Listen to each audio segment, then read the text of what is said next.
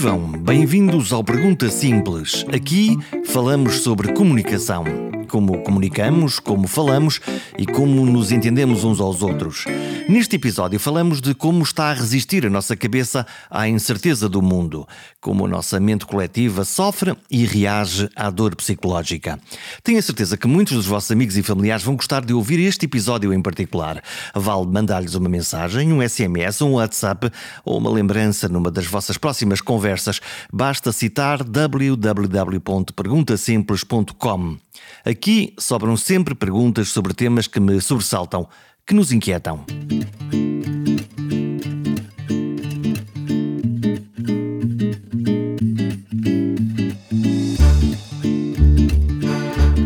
Inquietação. A inquietação que nos desassossega.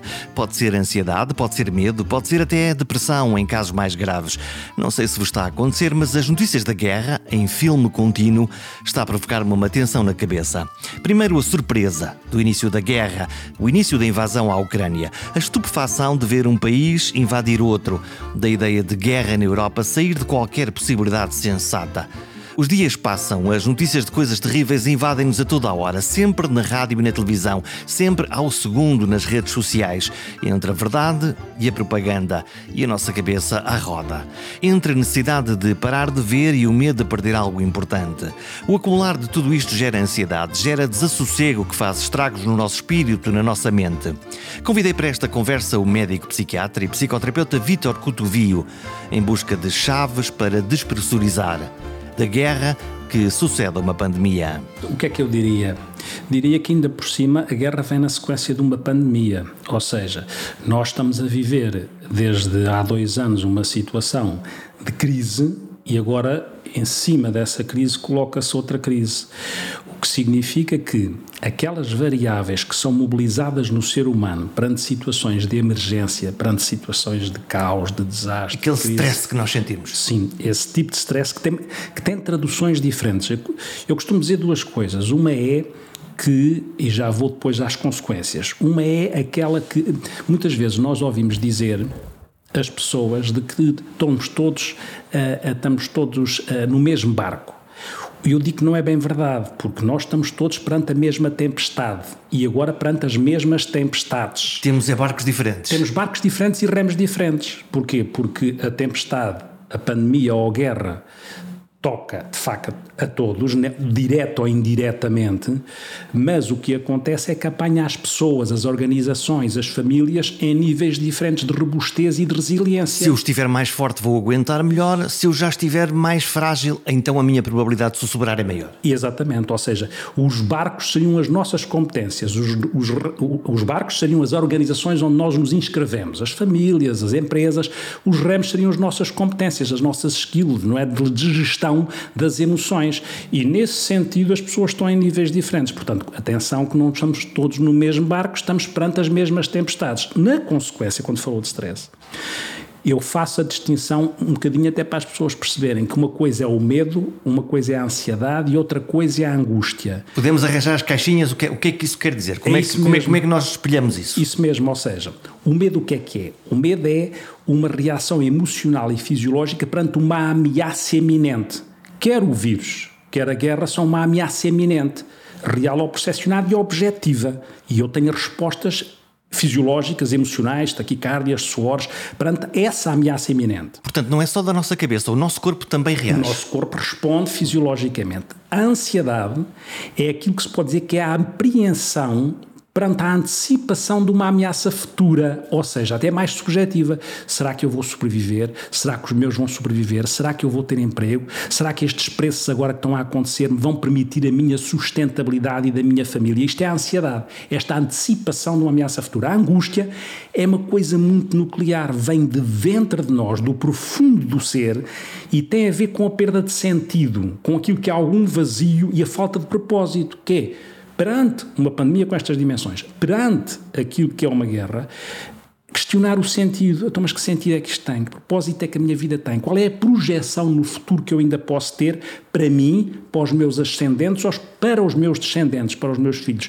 E, portanto, este, este tripé medo, ansiedade e angústia invadem o ser humano e depende de cada um, obviamente, e depende da percepção que nós temos que ter, que somos seres comunitários e seres de relação. Repara o curioso. Falamos todos uns com os outros. Exatamente, ou seja, o, o, é isso Há mesmo. um contágio de, de, de, até desse Para momento bem- psicológico. Para o, bem, para o bem e para o mal, porque nós temos neurónios espelho e, portanto, os neurónios espelho significa Vamos a nós- isso. O que é que é isso? Neurónios espelho são neurónios que replicam quando eu estou a olhar para si e o vejo em sofrimento.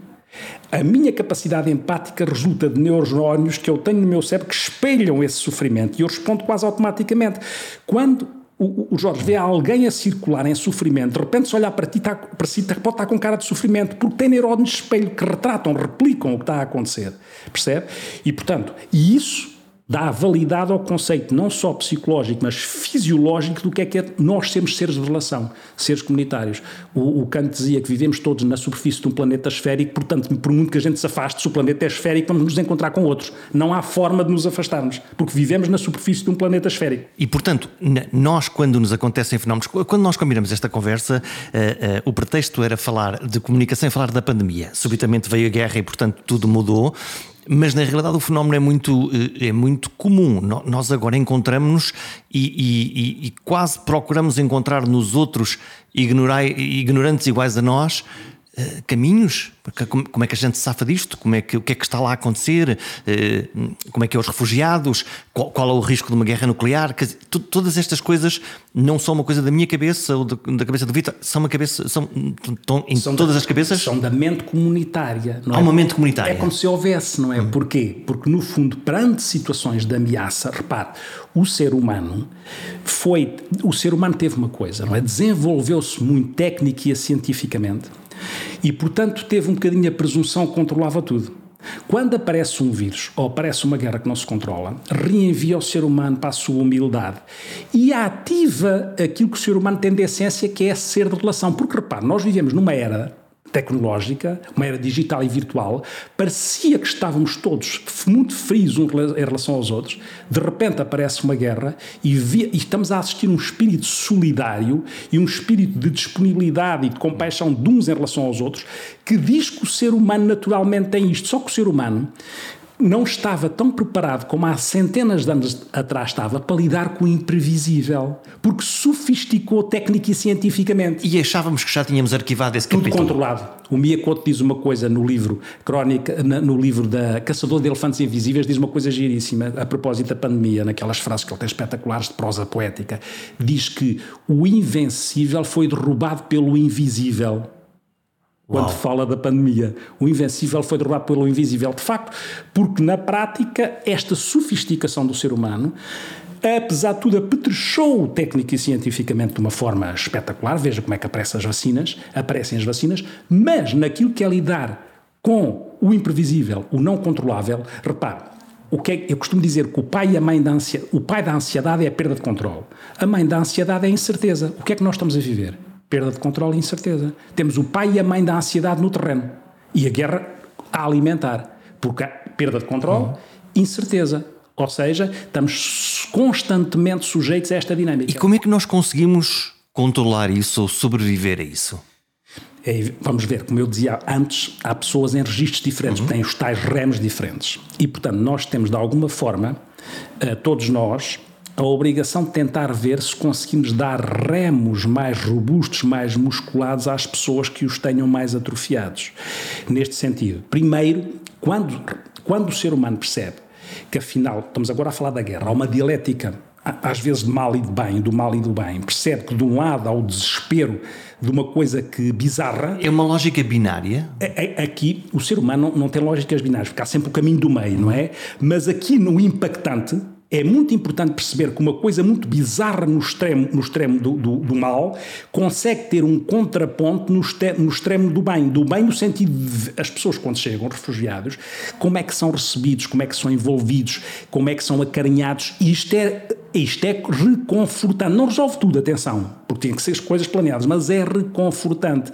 E, portanto, esse é o primeiro, a primeira base, o primeiro pilar para dizer às pessoas estamos cá uns para os outros, mas depois há muitas coisas a fazer de ordem operacional e de ordem emocional. Portanto, nós podemos canalizar uma emoção que é má, da ansiedade, das bombas que caem, das pessoas que morrem, para ajudar o nosso próximo e com isso sentirmos mais humanos? Sem dúvida, sem dúvida, até porque, repare, há, há um historiador que cruzou as guerras, o Arnold Toynbee, chama-se assim, que falava de uma coisa que era um, a teoria das, dos, dos desafios e das respostas, em que dizia quanto maior o desafio, maior as respostas o maior a resposta. O ser humano tem essa particularidade que é em situação de crise, a ansiedade que tem e a angústia que tem, ao mesmo tempo também o ser humano é, é, é ser à procura de sentido.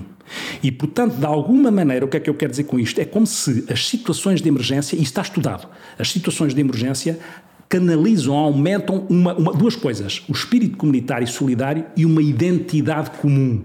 Ou seja, a identidade é a forma como eu me reconheço e dou a conhecer aos outros quem eu sou, o que me define, mas há uma identidade comum que é mobilizada pelo sentimento de ameaça. É um potenciar, é um multiplicador? É um, é um multiplicador quase, pode ser exponencial e que nós devemos explorar, não é? E essa identidade comum é fundamental porque, no fundo, nós retratamos naquilo que podia estar a acontecer, quanto mais próxima de nós, mais nós sentimos que podia ser connosco, porque o ser humano também tem isso, relativiza muito e vulgariza muito o que está longe. É? Quando se aproxima, até quando se aproxima, repare, nós quando se aproxima tem este impacto. Se é na Europa, fica mais próximo. Muito mais próximo. Muito mais próximo e, portanto, mais mobilizável. E depois tem uma característica, quando eu digo que o ser humano é, é ser à procura de sentido, eu digo que em situação de emergência nós ativamos um, um propósito que pode ser imanente e um propósito transcendente. O propósito imanente é o mais, o mais físico, o mais de uh, ajuda direta, o mais uh, solidário de forma direta. E o propósito transcendente é a superação. As pessoas superam-se, transcendem-se. É um, é um fenómeno como, como, como nas equipas desportivas, por exemplo, em que vemos que às vezes equipas. Lembro-me sempre de eh, Portugal na final do Europeu de Futebol, em que Ronaldo se lesiona e depois sobram 11 normais. Isso. Ou seja, exatamente, é um bom exemplo de como uma coisa não boa, uma coisa má, tem um efeito catalisador sobre a superação, sobre a transcendência, sobre eu faço por ele e faço por nós e fazemos todos em conjunto pela sociedade e pela comunidade. Lá está o multiplicador. Lá está o multiplicador. Depois, depois há um risco, não é? Que às vezes isso passa rápido. Às perguntas, faz-se aquela pergunta direta, às vezes, ah, então, mas isto agora as pessoas aprendem com isto, o ser humano aprende com isto e vai ficar diferente. Quer dizer, o ser humano, em termos técnicos e científicos, fica diferente porque evolui muito, não é?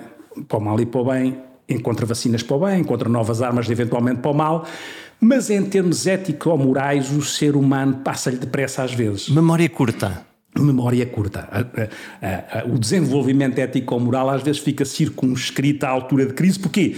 Porque é a altura em que a pessoa se projeta no que está a acontecer e também se sente ameaçado de forma direta. Agora vamos a dois. Uh, um epifenómeno que aconteceu na altura da pandemia e que agora acontece com produtos diferentes. No início da pandemia esgotou o papel higiênico e agora esgotou o óleo de girassol.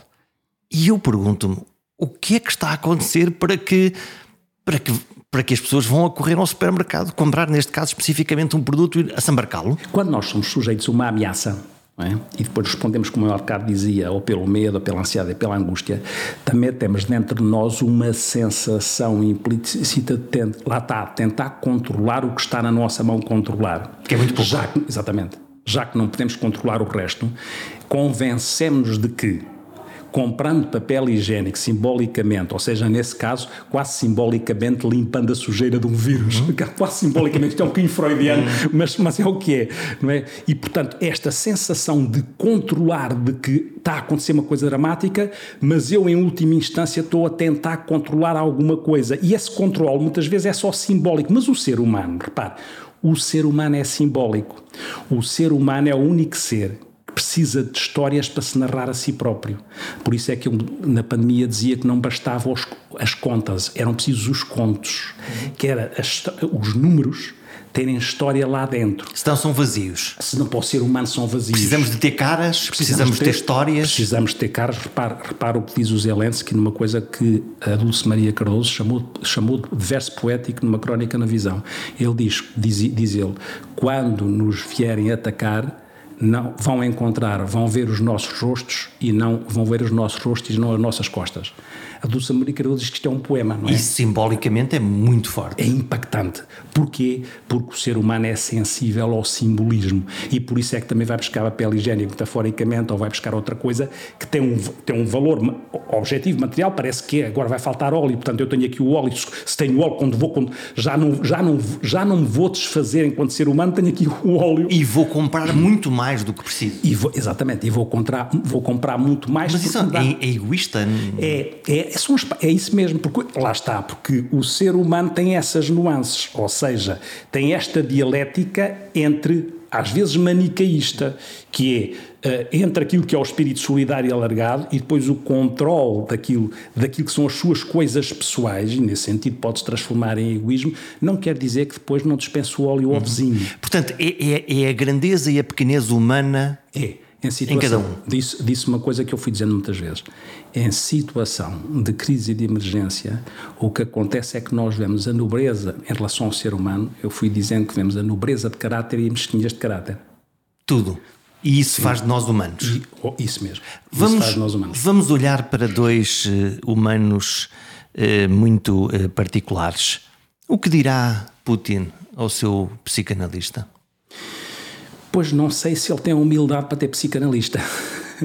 diria eu, ou seja, eu acho que ele se rodeia de pessoas que lhe dizem o que ele quer ouvir e precisa de ouvir, e portanto, se alguém arriscar eventualmente dizer uma coisa diferente, não é capaz provavelmente não faz parte do seu ciclo de, de, de, próximos e de amizades ou de conselheiros, porque eu acho que, por isso é que eu digo que não sei se ele teria essa humildade para alguém, ou se, ou se o psicanalista que ele tivesse teria a coragem para o interpelar. não sei, não faço ideia. Mas, mas isso é quase um fenómeno autista, porque se eu me rodear apenas daqueles que me dizem aquilo que eu quero ouvir, não me parece muito produtivo em termos de pensamento até. Não, não parece, mas isso quando nós temos, eu não sei que personalidade, porque não conheço. É, é possível avaliá-la na televisão ou é, não? É, é, ou, ou isto é um, um efeito espúrio? Podemos, podemos, podemos supor. Que traços é que ele tem? Podemos supor, podemos deduzir, salvaguardando que é arriscado estar a dar palpites sobre a personalidade de alguém que nós não conhecemos diretamente. Podemos é supor algumas coisas em função do que vemos e em função da história. Repare, uma pessoa Começando de outra maneira, a nossa personalidade é uma combinação de temperamento e caráter. O que é que é o temperamento? É a minha matriz concrecional, com que eu nasço. Essa não muda. Essa é difícil de mudar. O caráter é o resultado das minhas experiências de vida. E essa é moldável. Uma pessoa que é, desde cedo, treinada na, na KGB, no, seja a KGB ou outra polícia secreta qualquer, que funcionava quase como ministério, é uma pessoa que naturalmente vai moldando o seu caráter tendencialmente de forma paranoide, ou seja, desconfiada de tudo e de todos. E, portanto, com um grupo de uh, correligionários que vê o mundo da mesma maneira, que vê o mundo, nós estamos aqui, é, é, que os outros são uma ameaça e, portanto, nós temos que criar uma estrutura defensiva e vamos interpretando, aprender a interpretar tudo, tendencialmente como se fosse ameaçador e ativando os mecanismos que possam defender essas ameaças. Todos nos fazem mal e eu estou aqui para perceber antes que os outros todos que vai acontecer qualquer coisa de mal. Para perceber e para agir, uhum. ou seja, para agir rapidamente. E esse agir pode ser cego. E aí é que está o caráter da perigosidade, que é se eu interpreto coisas sempre como ameaçadoras e tenho relação aos próximos sempre viés de confirmação, eles vão dizer o que eu quero ouvir e leem da mesma maneira ao mundo, é evidente que isto vai crescendo de tal maneira que me vai dando a convicção absoluta de que aquilo que eu estou a fazer está certo e segue para os valores. Eu suspeito que isso não se aplica só ao Putin. Eu estou a imaginar que muitos líderes, mesmo, mesmo aqui em Portugal... Sem toda a razão, Jorge. É isso São mesmo. assim, não é? é o Jorge tem toda a razão. Eu, eu até, até não tem armas, se calhar. Até lhe digo mais, não é? E depois, se nós juntarmos isto, também a traços narcísicos de personalidade, não é? Há alguém que se cuida, que tem, tem nos seus bunkers tem tudo, tem, tem, segundo dizem, não é? Tem lá os, todas as coisas, as massagens e não sei o quê. Portanto, há alguém que, eh, no fundo, eh, acha que é tem um sentimento de grandiosidade, ou seja, tem uma personalidade imperial. Ai, como eu sou bom! E, Vejam e, como eu sou admirável. exatamente. E, esta, e, e, deix, e querendo deixar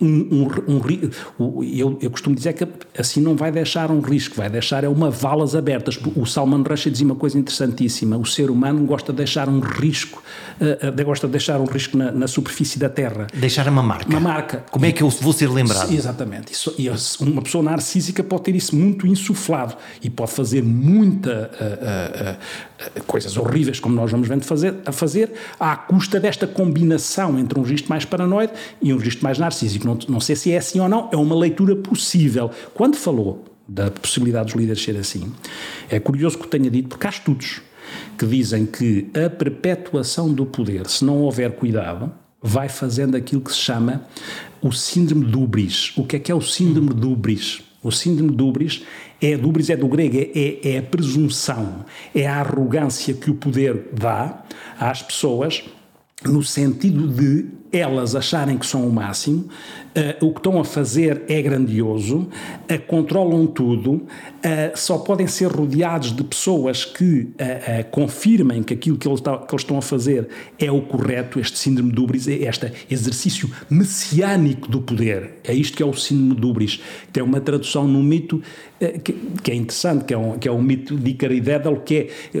E, Dédalo era pai de Ícaro, da, da mitologia grega, e eles estavam presos lá não interessa explorar a história, mas arranjaram uma forma de fugir uh, de quem os prendeu uh, no sítio onde estavam e, e fizeram umas asas de umas asas de. O, o Dédal era um artesão, fez umas asas de, de, com penas de gaivota e com cera de, de, de abelha colaram as asas e depois fugiram voando. Só que Ícaro, não, o Ícaro com, com, com o filho, com o desejo de querer elevar-se, o pai avisou, não te aproximes do sol. Ele aproximou-se do sol e a coisa correu mal, porque derreteu a cera. Portanto, esta presunção e esta, este narcisismo faz este síndrome de Ubris no exercício messiânico do poder que acontece a muitos líderes. A mania das grandezas. A mania das grandezas, sim. Hum, como é que se para isso? Não é fácil.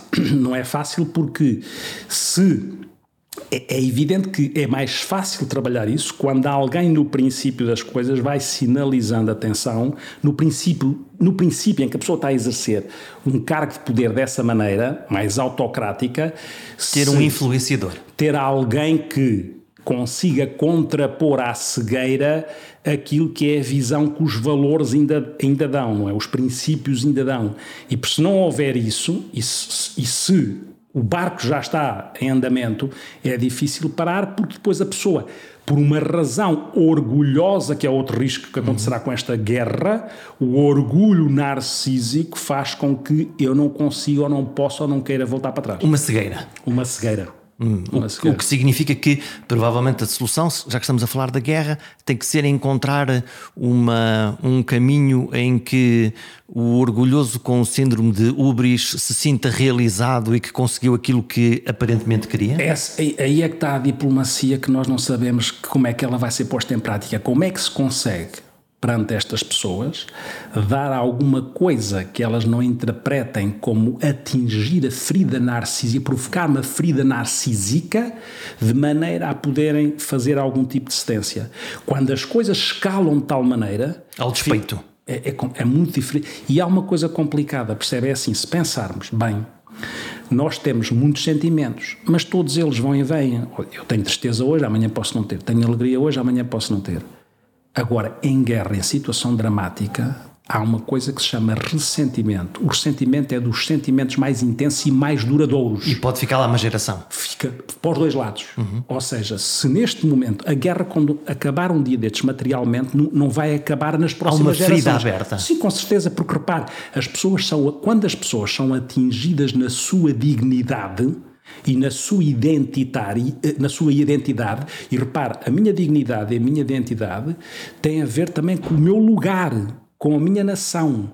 Hei de me lembrar disto até morrer mesmo que eu não queira, está lá. Porque e passa depois mesmo de geração para geração. A questão que se põe é essa, que é o ressentimento é um sentimento que perdura. E quem se sentiu atingido na sua dignidade e na falta de reconhecimento fica em ressentimento. E o ressentimento também ele pode secar. Isso gerará vingança, gerará tensão, no fundo, o prolongar do ódio? Isso, muitas vezes, cria isso gera o prolongar do ódio. E, portanto, há aqui depois um trabalho, em alguma altura, que é um trabalho geracional, que é como é que Claro que não é igual para todas as pessoas, mas reparo, o que se vê, ontem reparava na televisão, estava uma criancinha, a gente vê histórias espetaculares porque o ser humano supera-se, não é? Havia aqui um miúdo de 11 anos que, que atravessou sozinha a fronteira. E ontem estava uma criança aí com 7, 8 anos, estava com uma, um quispo que tinha as cores de um camuflado, tinha as cores um camuflado e estava com o dedo apontado a fazer simbólico era o que ele estava a fazer ao lado eventualmente da família estava era um refugiado estava era isto que ele estava a fazer estava a programar-se mentalmente sim isto já este gesto que está aqui obviamente está alimentado para aquilo que ele vê para aquilo que ele vê e, e depois pode perdurar naquilo que é estes foram os que fizeram mal aos meus avós aos meus pais o que é que consciente ou inconscientemente, eu vou fazer no futuro. Como é que eu vou reparar? Reparar, resgatar, resgatar, resgatar o, meu povo. O, meu, o meu povo através de qual é o meu papel. Não é? E se isto for para o lado do ódio, é evidente que temos aqui uma coisa em círculo vicioso. Não é? Hum. Vamos para, para o outro lado da história. Zelensky tem outro tipo de matriz e de personalidade e de ação, de maneira de fazer. Tem. É, este pode ter psicanalista? Este, este, este pode ter psicanalista neste sentido, que é até porque, repare, este tem psicanalista à partida, porque é um homem que estava habituado a público e a ser ouvido, ou seja, a questão que se põe é que o Zelensky, eh, como sabemos, era humorista, criou uma, era produtor, criou uma série que, curiosamente, tinha tinha o, o, o, nome do partido que criou, Servos do Povo, ou Servo do Povo, o que revela, não é? O que revela uma personalidade que para já tem uma coisa que é evidente que levado ao extremo, podia ser uma personalidade mais com coisas mais teóricas, uhum. mais mais plástica, mais, mais teatrais eventualmente, mas como alguém dizia um dia destes, neste momento em guerra isso não tem importância nenhuma, o que tem importância é a capacidade que ele tem de saber utilizar uma coisa que nós aqui estamos a utilizar, que é a palavra. Ou seja, a palavra, quem tem treino, ele, ele utiliza a comunicação social e utiliza, repare, não é por, e a comunicação não verbal. Não é por acaso que ele está vestido de, de, com uma camisola daquelas da, que, que, é, que é de, de material. De, verde da tropa. Verde da tropa. Não é por acaso que ele se faz filmar nas ruas de Kiev com os seus seguidores. Com certeza, obviamente, não é para, por acaso. Tudo é mensagem. Ontem apareceu nos hospitais junto sim, dos feridos. Sim, tudo é mensagem. Só que ele, de facto, até porque já tinha treino, sabe fazer isso. E, portanto, utiliza isso, espero, para uma boa causa, no sentido de mobilizar mobilizar o que é positivamente mobilizável, mas é alguém que tem essa, sabe qual é a importância da palavra e sabe que a palavra pode ser inspiradora. Bom, eu costumo dizer isto mesmo: uma palavra bendita é transformadora, é inspiradora, uma palavra maldita é tóxica. E ele tem esta noção, é? ele tem esta noção. Mesmo que esta noção possa ser embrulhada de traços de personalidade que ele já eventualmente tinha, porque era também um ator. Ele, quando comunica, nós percebemos onde é que ele quer chegar, gera em nós empatia. Uhum, e, e, e, esse treino de comediante, de receber sempre a toda a hora o feedback do público, a resposta do público, se o público ri ou não ri, se aplaude ou não aplaude, é algo que o torna atento aos torna, sinais. Torna porque treinou-se a ajustar, ou seja, treinou-se a ajustar a comunicação em função do interlocutor. O Putin não está preocupado com o interlocutor, está centrado nele, não é? E, portanto, ele e o seu espelho.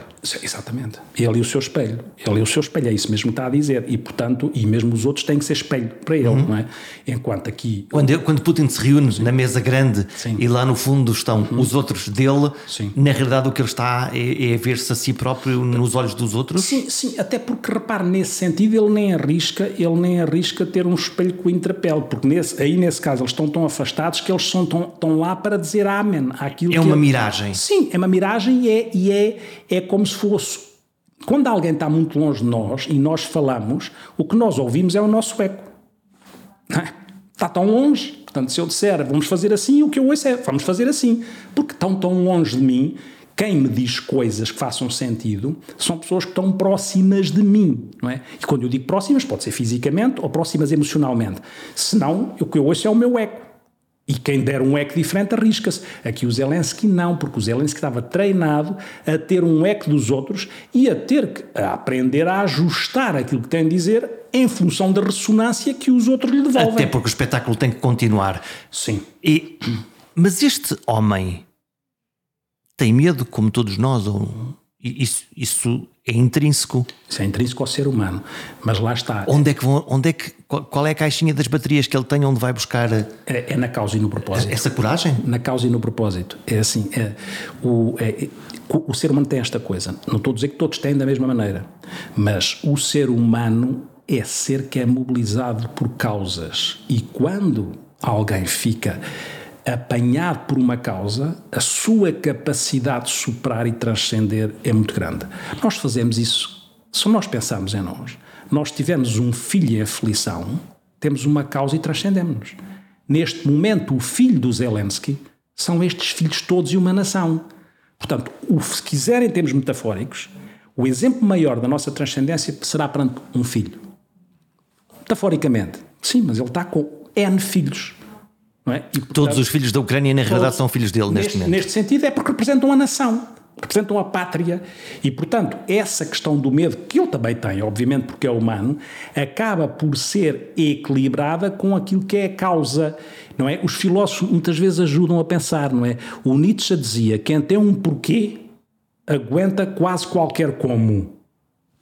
É o que ele está a fazer. E o que é que, se, se, se nós olharmos para a sociedade portuguesa, ou para a sociedade europeia, mas a portuguesa em particular, hum, tenho a sensação que às vezes esse porquê anda muito difuso, que sim, sim, sim. andamos e vivemos, vivemos e andamos, vamos gastando. Sim, nós estamos, esse é um, esse é um desafio. Não, não é que a gente precise de um porquê daquele tamanho, sim, mas não precisa, de todo. Mas tem razão, mas precisamos, mas precisamos de resgatar sentido, isso tem toda a razão. Eu, repare, a, a guerra e a, e a pandemia uh, recentraram algumas coisas. Vamos ver depois quanto tempo dura, mas recentraram algumas coisas. Porque se nós olharmos, nós vivemos numa esta sociedade da pós-modernidade, seguido mais de 68, a sociedade das tecnológicas, com toda a importância que as coisas tecnológicas têm. Nós estávamos aqui a falar da importância das, das dos, dos, equipamentos aqui, como eles... Gravar numa caixinha, falar num microfone. E como é que isso acrescentou, não é? Sim. Como é que isso acrescentou. É verdade tudo isso.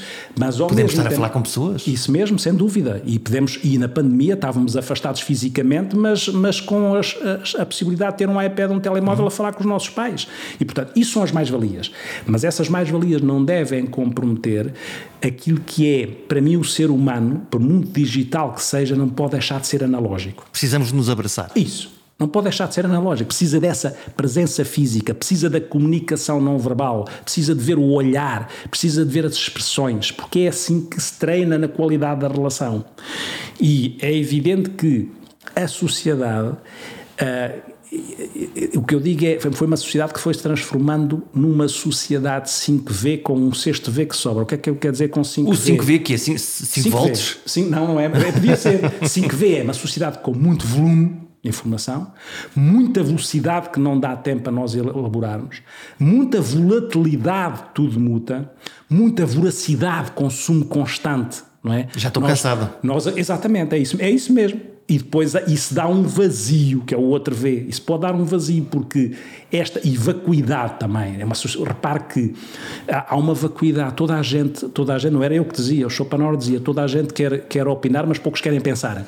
E nós ficamos numa sociedade em que toda a gente opina, sabe de tudo, mas pensar e elaborar emocionalmente parece que não temos tempo, não é? E, portanto, esta sociedade foi uma sociedade que nós também fomos vendo acontecer. E agora, estas uh, catástrofes, estas crises, recentraram um bocadinho o ser humano e colocaram o ser humano naquilo que é a, a, essência do seu funcionamento, que é ter as mesmas angústias, ter as mesmas necessidades. Todos nós temos necessidades psicológicas básicas, de segurança, de pertença. Pertença a pertença, a nós pertencermos a alguma coisa é fundamental para a nossa construção enquanto ser humanos. E, portanto, este sentimento de pertença que também é mobilizado pela guerra é, é, é uma necessidade tá, é estudada, que é o ser humano precisa de sentir que faz parte, que pertença. Portanto, nós temos as mesmas necessidades. Também sou eu. No fundo é isto. Sim, também sou eu, posso ser eu, não é? E portanto eu tenho, eu pertenço, eu preciso pertencer. Essa é a sociedade com 5V. Ou 5C, 5C. 5, 5 vezes, aquela do volume da velocidade. E, e, e, a nova? E a nova, esta nova digital acrescenta não, o quê? Não, o que eu estava a dizer é que a sociedade digital tinha isto. Tinha estes Vs todos. A velocidade, o volume, a voracidade, a volatilidade. Era essa a como é, E como é que sobrevivemos a isso? É, com, no, temos um desafio enorme. Porque quando paramos, parece que ficamos vazios. Exatamente, que é, o, que é o sexto V. É o vazio que resulta dos outros VSTs, dos outros Vs todos, do volume, da velocidade, da volatilidade, da vacuidade e da voracidade. Então como é que recuperamos? Como é que nos recentramos? É, é, há um desafio muito importante que é, é, é, é semear para colher também, porque nós quando temos, nós quando somos educadores, temos a responsabilidade como pais, como professores, o que for, não, como líderes, é? de tentar, tanto quanto possível, não nos esquecermos que, apesar desta aceleração toda, apesar da informação toda, ela não nos dá propriamente sabedoria. E a sabedoria. e a sabedoria e aquilo que é na transmissão de valores, como é que nós conseguimos resgatar apesar desta aceleração, nós só conseguimos contrapor em relação a esta sociedade dos tais Vs, só conseguimos contrapor com os valores, com o outro V, com os valores e com os princípios. E se no, no dia a dia não estávamos com tempo, repare como agora, em situação de emergência, aparecem os valores e princípios. E, e paramos e, temos, e, e recentramos-nos, não é? Recentramos e somos confrontados com a importância dos princípios, com a importância dos valores. O que era importante é, quando isto passar, nós não nos esquecermos começamos outra vez a correr desenfreadamente e esquecer novamente princípios e valores. É? Neste momento há uma torrente inacreditável de informação. Há as televisões, há as rádios, há os jornais, há as redes sociais. Eu dou por mim eh, alagado de informação e, e, e, a própria informação a, a causar-me essa ansiedade, Sim. essa. Sim. Sim. É a obesidade informativa, é a gordura, temos que fazer dieta. É? é mesmo obesidade informativa. É desligar? Não, não é, é, escolher. Ou seja, nós já estamos. Mas eu não consigo desligar. Não consegue desligar. Eh, quando diz não consegue desligar, o que é que quer dizer? Pode escolher. Claro que sim, mas, mas, é, é, ah, mas posso perder ali aquela é coisa. Mas isso é a nossa. Isso é outra questão, que é Tá, faz parte da sociedade atual, que é o medo de que qualquer coisa que eu perca me perca a mim próprio no controle das coisas. O que não é essa, essa sensação de que eu não posso perder o controle, quando é irreal, porque como diz a informação é tanta que há de haver uma altura em que eu tenha que ter a capacidade de escolher, porque a dificuldade de escolher provoca, como disse, a ansiedade desmesurada. Portanto, é como se fôssemos a um casamento com um buffet gigantesco. E fica ansioso porque não sabe que pratos é que há de escolher para comer. E porque o estômago não permite tudo. Mas o estômago mental também não permite tudo. Por isso é que sofre com ansiedade pela quantidade de informação e provoca obesidade informativa. Então temos que fazer uma dieta. Então temos que saber fazer uma dieta e para isso temos que aprender novamente a escolher. Porque nós, nós repare que nós, com a informação como ela funciona, nós não escolhemos, somos escolhidos. E esse é que é o problema. O problema é nós estamos a delegar no exterior aquilo que é o controle do nosso funcionamento. Perdemos a capacidade de escolher porque somos inundados. Portanto, escolher fontes, ver menos tempo. Sim, tocou num ponto até, até na, na, realidade atual da informação que sabe melhor que eu, que é essa questão, quando disse escolher fontes, a aceleração é tanta que nós vivemos com, com, com desinformação e com fake news, porque as pessoas não se dão ao trabalho de tentar checar fontes, não é? Tentar Vamos comendo aquilo que nos dão. Exatamente, vamos comendo daquilo que nos dão com todo o risco que isso representa. Então, e agora cruzando aqui esse excesso de informação, esta tensão, a nossa própria ansiedade e a nossa grande vontade das histórias, uhum. cá está o ambiente perfeito para termos propaganda e fake news e notícias falsas. Sim, até porque informação não são necessariamente histórias. Cada vez mais, como sabe, a informação são dados. O que é diferente de informação com histórias. O que lhe dão são dados. O que o colocam é perante algoritmos. E, portanto, fica escravo daquilo que é uma informação baseada em dados. Que nós não compreendemos? Que não compreende, mas que há um algoritmo qualquer que o está a tentar decifrar e que o está a tentar influenciar para consumir a informação que você vai procurar no iPhone ou no, ou no telemóvel, no iPad e vai conduzi-lo para aquilo na base do seu algoritmo que o lado de fora quer. Isso aconteceu-nos muito na pandemia da Covid-19, que é todos os dias inundados com uh, mil casos, dois mil, cinco mil, dez mil, quinze mil, dez mortes, vinte, cinquenta. Neste momento, uh, estamos naquele momento em que aparentemente há uma quinta onda a subir, o número de casos está a subir, o número de mortes também, 50 mortes, 60 mortes, mas parece que já não Já não tem nada a ver connosco? Parece que é um. Porque lá está, porque depois os, as prioridades são quase inconscientes. Não é uma fadiga, foi uma mudança de numa, foco. Numa primeira fase foi a fadiga, mas agora não foi só uma questão de fadiga. É a fadiga pandémica, com certeza, muito falada, mas não se esqueça que se não tivesse acontecido uma, uma guerra, nós ainda continuávamos a falar de uma certa forma de números.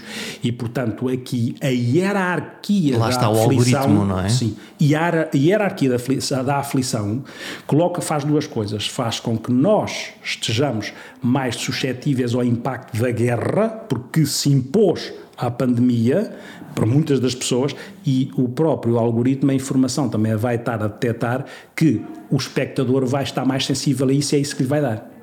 E, portanto, mais uma vez está a ser controlado. Uma pescadinha de rabo na boca. Uma pescadinha de rabo na boca. Nestes dois anos de, de pandemia, estamos a entrar no terceiro ano de pandemia, de que é que se queixavam as pessoas aqui no seu consultório? É, é, é, várias coisas. Eu, eh, durante a pandemia, aconteciam aparecer pessoas que eu nunca tinha visto, não é? pessoas com coisas ligadas ao medo, à ansiedade, como é que vai ser a minha vida, como é que a minha organização vai ou não ter viabilidade, porque todas estas coisas metem ou colocam em risco a sustentabilidade das, das instituições. É, como é que é, eu vou lidar com o facto de ter é, pais idosos, mas também tenho filho, filhos pequenos, como é, que esta, como é que eu vou tomar conta disto e a aflição que isto representa? A geração sanduíche. Sim, exatamente. Sim, para quem, para quem está no meio, tinha a responsabilidade dos ascendentes e a, a, inquietação também com os descendentes, não é? E, por outro lado, aconteceu também uma coisa que era, há pessoas que eu não via há 20 anos e que regressaram às consultas por causa das inquietações com a pandemia. Eu já não as via há N tempo. Descompensaram de alguma maneira? Sim, há pessoas em que se ativou aquilo que, são, que eram as suas fragilidades naturais. Estavam, renotei muito durante a pandemia, que estavam mais protegidas, as pessoas que, estando ou não estando em teletrabalho, conseguiam manter um, um, um cotidiano que não era desorganizativo, ou seja, as pessoas que apesar de estarem em casa se tentavam levantar a horas, eh, não andavam só de pijama, eh, faziam exercício, nem que fosse, descobriram muitas delas o YouTube para fazer exercício, eh, faziam as suas meditações, faziam os seus passeios quando podiam, quando podiam. E, e estas pessoas que não desorganizaram, que não se desorganizaram nos seus ritmos, estavam mais musculadas em relação às suas variáveis de resiliência. A maioria de nós, no entanto, deixou cair algumas coisinhas, não sim, é? Sim, sim. Muitas das pessoas deixaram cair coisas e quando esse deixar de cair coisas chegava a, um, a, a uma proporção demasiado uh, intensa, aí as pessoas ficavam aflitas. Porquê? Porque perdiam os seus referenciais. Uhum. Nós precisamos ter referências, não é? E aí essas referências faziam com que as pessoas ficassem mais angustiadas, mais ansiosas, mais inquietas. Quando foi o confinamento, aquela ideia de que o sábado era igual à terça, o domingo era igual à quarta, quer dizer, perdidos no calendário? Sim, perdidos no calendário e depois a tentar conciliar as famílias, a tentar conciliar o tomar conta de filhos, por exemplo, e estar a trabalhar em casa. Isso é um stress tremendo para Sim, as famílias. Tremendo. Eu, eu dou-lhe dou exemplos, lá estão as histórias e a importância das histórias. Eu fiquei com muitas histórias das pessoas. Uma das histórias era muito interessante, uh, que era é muito simples, em que a pessoa dizia assim, sabe, eu tenho uma casa pequena, e quando saía do trabalho, o que eu me sabia melhor era chegar ao meu sofá e relaxar. Neste momento que estou confinada, eu tenho aversão ao mesmo sofá porque estou lá sempre sentada. Não ao sofá, corte, não corte. O sofá que, que era o sofá que me relaxava é o sofá que neste momento me desespera e me provoca quase vómitos porque eu estou ali sempre sentada. E portanto o sofá foi transformado de uma coisa boa uma coisa má. Hum, quando uh, a pandemia começa, um, ok, os chineses optaram por fazer confinamentos e a Europa liberal e democrática também o fez olhando para trás, conseguimos perceber se fizemos a coisa certa ou se fomos um bocadinho longe demais no pisar de algumas liberdades? Podemos, isso depois tem a ver, apesar de tudo, vamos ver, em relação aos conceitos, aos conceitos, eu acho que, na minha opinião, outros terão outra, não haveria muita alternativa em garantir a segurança das pessoas. Porquê? Porque antes tinha que ser feito. Tinha que ser feito neste sentido, porque senão o que é que acontecia? Os serviços de saúde ficavam completamente inundados e tiveram muitas vezes à beira da ruptura. E a catástrofe era maior. Sim. Ao deixar de responder, então aí as coisas seriam muito mais complicadas do que foram. Este é um ponto. O outro ponto é como é que alguns governos, de uma forma mais utilitária, puderam utilizar a ideia de segurança ali ao lá, eventualmente de uma forma mais manipulatória. Aproveitaram a coisa. Sim, porquê? Porque no fundo nós vivemos também numa sociedade, e isto é, é complicado, nós vivemos numa sociedade de marketing existencial. O que é que eu quero dizer com isto? Muitas vezes transformamos os valores em, em, em, valores de mercado. A empatia não é um valor de mercado, vale por ela própria. A segurança não tem que ser um valor utilitário, ela tem que ter uma finalidade que está implícita na própria segurança, não é segurar para controlar ou manipular alguém. Não é uma filosofia, devia ser uma coisa que está ao nosso serviço. Sim, está ao nosso serviço e é, e é um desafio, repare, é um desafio das sociedades, mesmo da, da pandemia, é um desafio das sociedades atuais. Como é que nós combinamos bem a liberdade com a segurança? Que é, é, é, para isso eu queria um, um, conceito que era, que era é uma espécie de dança entre a liberdade e a segurança, é um conceito de neologismo, é uma, temos que criar uma liberdança, uhum. que é uma espécie de, liber, de, combinação entre liberdade e segurança. Como é que nós, e esse desafio vai acontecer, no, vai continuar a acontecer, como é que nós vamos combinar aquilo que são as nossas liberdades com a segurança necessária? Governos tendencialmente autoritários vão, vão combinar isso mal. E é vão aproveitar isso como um pretexto. Claro, e podem aproveitar como um Mas pretexto. se olharmos para Portugal, o que é que nós fizemos aos nossos velhos? Dissemos-lhe eh, fiquem em casa ou fiquem no lar e não saiam, e continuamos a dizer isso e o tempo deles esgota-se. É, só que aí há uma coisa que nós nos esquecemos. Ou seja, na minha opinião, eu às vezes vou citando porque, outras pessoas porque, porque gosto de ir lendo e, portanto, às vezes há coisas que me fazem muito sentido e ilustram. O que é que uh, acontece? Há uma coisa que é, para além do desenvolvimento técnico ou científico e das justificações científicas para fazer as coisas de determinada maneira, elas não podem ser cegas. Ou seja, o que é que eu quero dizer com isto? De facto, há justificações científicas para proteger as pessoas e para proteger aquela pessoa e aquela tem que proteger os outros, não é? Porque se de alguma forma alguém visita um lar de uma forma descuidada, pode, pode infectar os outros velhinhos todos. E, só que há uma coisa que nos esquecemos e que não vem nos livros e que vem num. Eu achei, eu fui ler o livro de propósito, jogava que não o tinha. Há um livro que se chamou Quase Fim do Mundo, do Pepe Tela. E de repente eu vi uma frase e aquilo fez-me um sentido danado. Fui ler o livro, porque, porque o que é que diz a frase? À procura da frase. À procura da frase, já li o livro todo, porque há um, um protagonista, o, o, quase fim do mundo, é, em África, de repente desaparecem, desaparecem seres humanos uh, uh, e ninguém sabe porquê. Há uma coisa que faz desaparecer seres humanos. E sobram uns. E, é, e, são esses protagonistas que vão criando a história. Um deles é médico, é o Simbocolo. E em determinada altura está-se a discutir, bom, mas agora como é que é para a gente decidir o que é que vai fazer a propósito, por exemplo, dos bens que ainda existem, mas vamos criar, vamos criar aqui critérios. E às tantas, o Simbocolo diz, para responder ao que estou a dizer, diz, eu acho que a regra, a regra, a única regra necessária é o bom senso.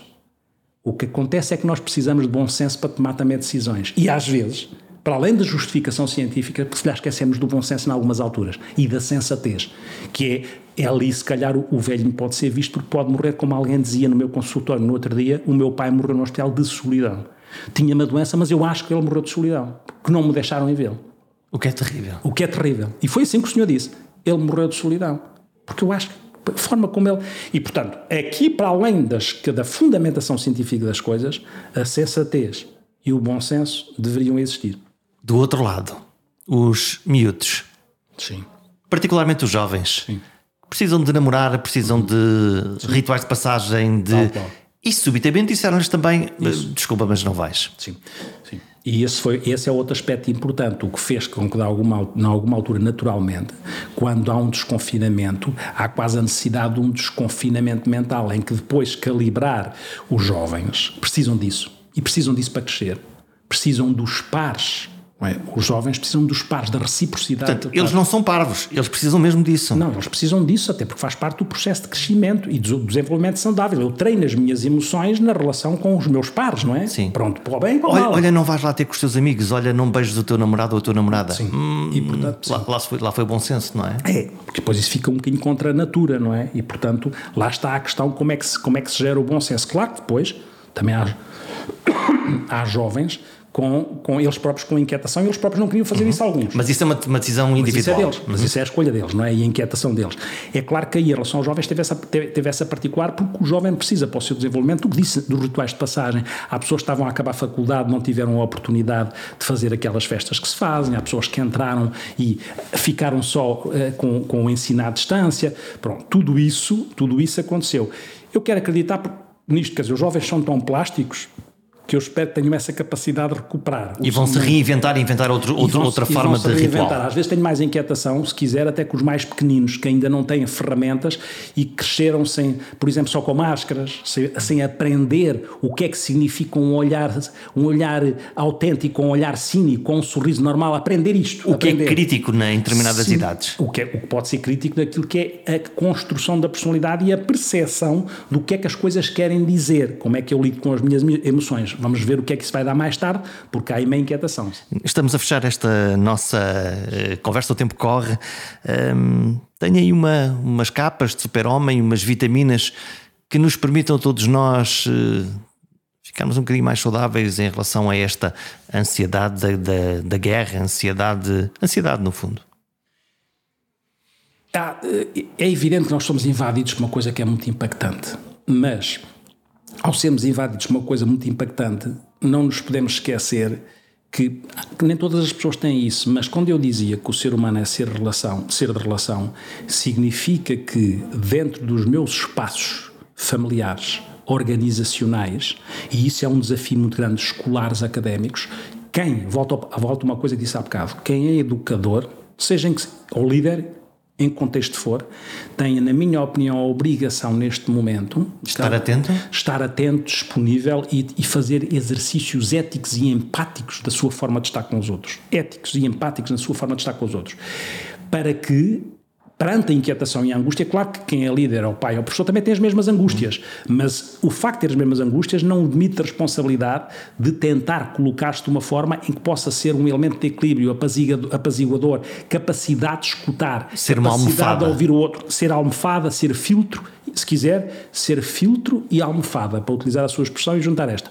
Ser um filtro e almofada e, no fundo, não perder uma coisa que parece prosaica, que as pessoas não percam a capacidade, não desistam, de, como se não não desistam de cá, neste não é só a questão de procurar um, um sentido, uma, como se fosse uma coisa de guru, não, é dar um bocadinho de sentido às coisas que, que, que, se vão fazendo, de maneira a não perder no seu cotidiano as coisas saudáveis, não perder porque vão correr lá fora, não perder porque vão sair com o cão, não perder porque vão, estão a ver uma série, apesar da guerra, com o seu, com o seu namorado, com o seu filho, todas estas coisas aparentemente prosaicas são coisas que alimentam, o ser humano precisa, lá está a metáfora, precisa de história e precisa das histórias, porque isso também equilibra.